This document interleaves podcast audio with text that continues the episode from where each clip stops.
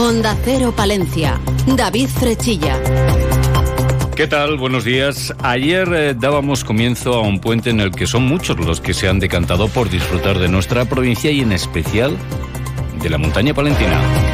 Al maravilloso paisaje que tenemos en el norte de Palencia, pues se une, por ejemplo, una actividad como Hispania Jarenduro que hacen que las casas rurales de la Asociación Montaña Palentina Turismo Vivo hayan colgado el cartel de completo.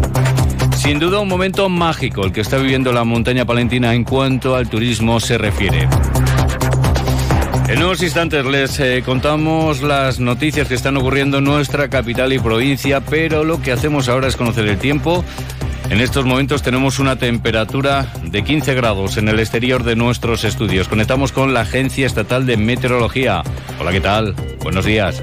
Muy buenos días. En la provincia de Palencia tendremos cielo poco nuboso, tendiendo nuboso cubierto durante el día cuando son probables precipitaciones débiles y dispersas. Las temperaturas máximas descenderán quedándose en valores de 28 grados de máxima en Palencia, 26 en Aguilar de Campo, 23 en Carrión de los Condes o 22 en Cervera de Pisuerga y Guardo. El viento será flojo variable, es una información de la Agencia Estatal de Meteorología. Grupo Salmillán, Tanatorios Funerarias, les ofrece la noticia del día. El día 12 de octubre es la festividad del Pilar, pero también es una jornada para rendir homenaje al trabajo que realizan los 650 efectivos de la Guardia Civil en nuestra provincia.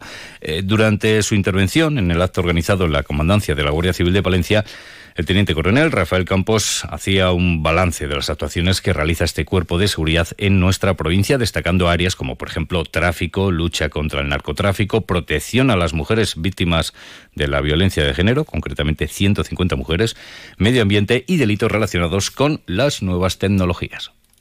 Hoy, en uno de cada tres delitos cometidos en Palencia, sus autores se valen de las tecnologías de la información y las comunicaciones. Como ocurre con todos los desafíos, no hay soluciones mágicas, pero como siempre hemos hecho, nos adaptaremos para afrontarlos con garantías de cumplir nuestra misión. Con ese objetivo, reforzaremos e invertiremos más en la formación de nuestros equipos arroba, a cuyos integrantes aprovecho para felicitar, pues con su buen hacer han colocado a Palencia a la cabeza de la comunidad en cuanto a detenidos por ciberdelitos. Por otra parte, la próxima semana comenzarán a recibir formación los primeros guardias civiles para el manejo de pistolas eléctricas incapacitantes, TASER. Un trabajo diario que permite que nuestra provincia pues, tenga una tasa de criminalidad muy por debajo de la media nacional. Ángel Miguel es el subdelegado del Gobierno en Palencia.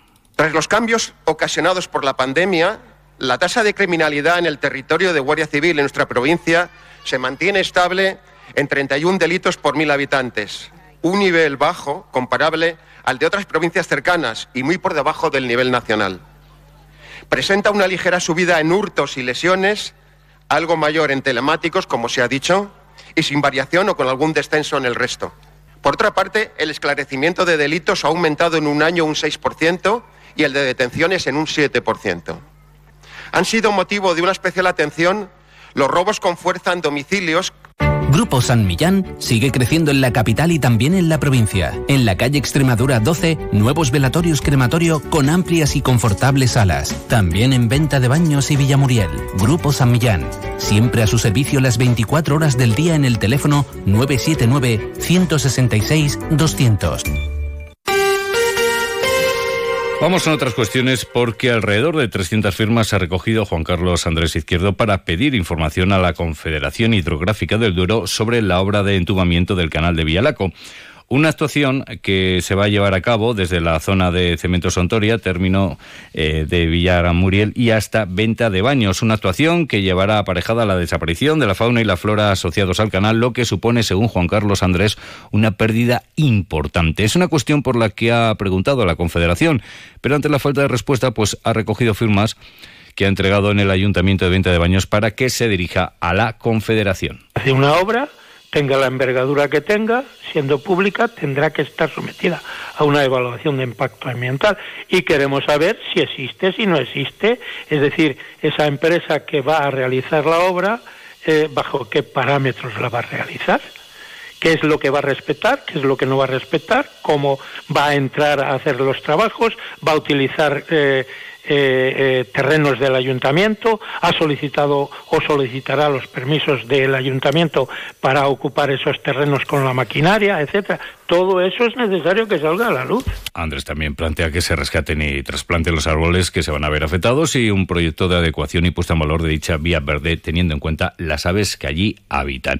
Y vamos con una cifra porque Castilla y León cerraba el pasado año con 43 menores en paradero desconocido, la cifra más alta de la última década según se desprende de un estudio elaborado por el Centro Nacional de Desaparecidos. Palencia es la única provincia sin desapariciones de menores en Castilla y León, aunque eso sí, acumula cuatro de adultos.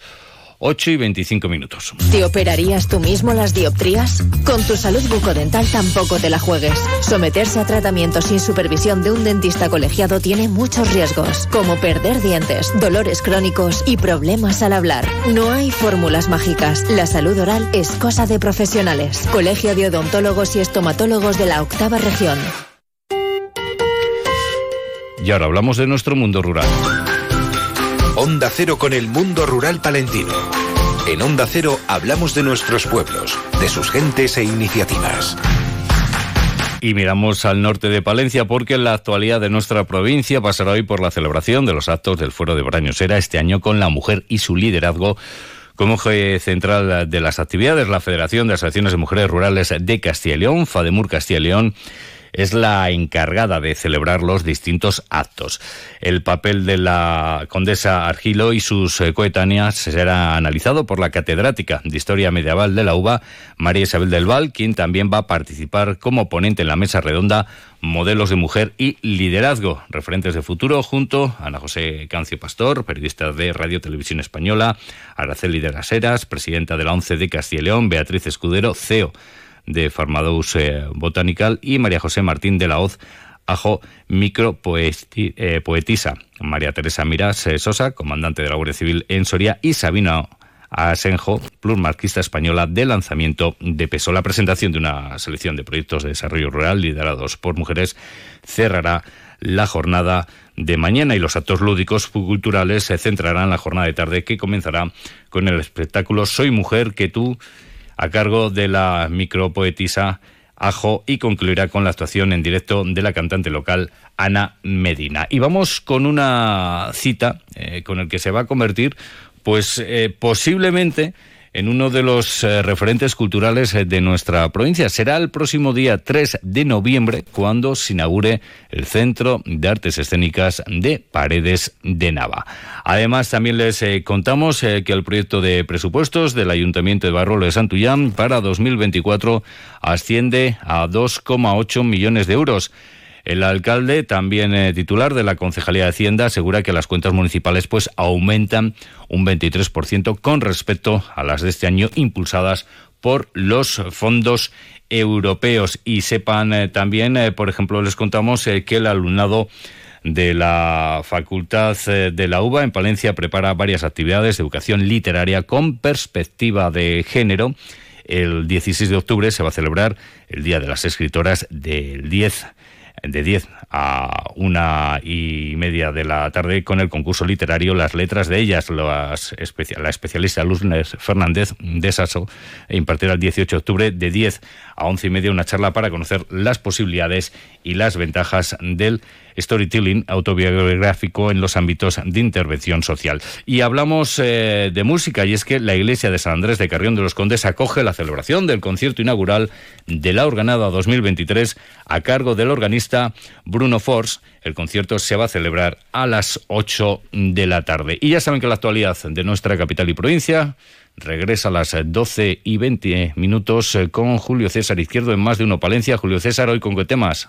Muy buenos días. No, no hacemos puente. Aquí estamos en esta jornada de viernes 13 de octubre con temas eh, variados para nuestra revista radiofónica.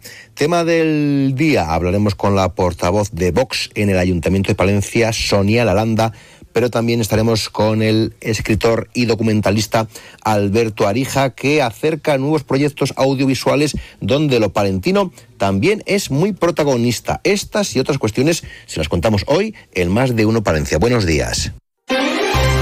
Nos vamos, llegan las ocho y media. Buenos días.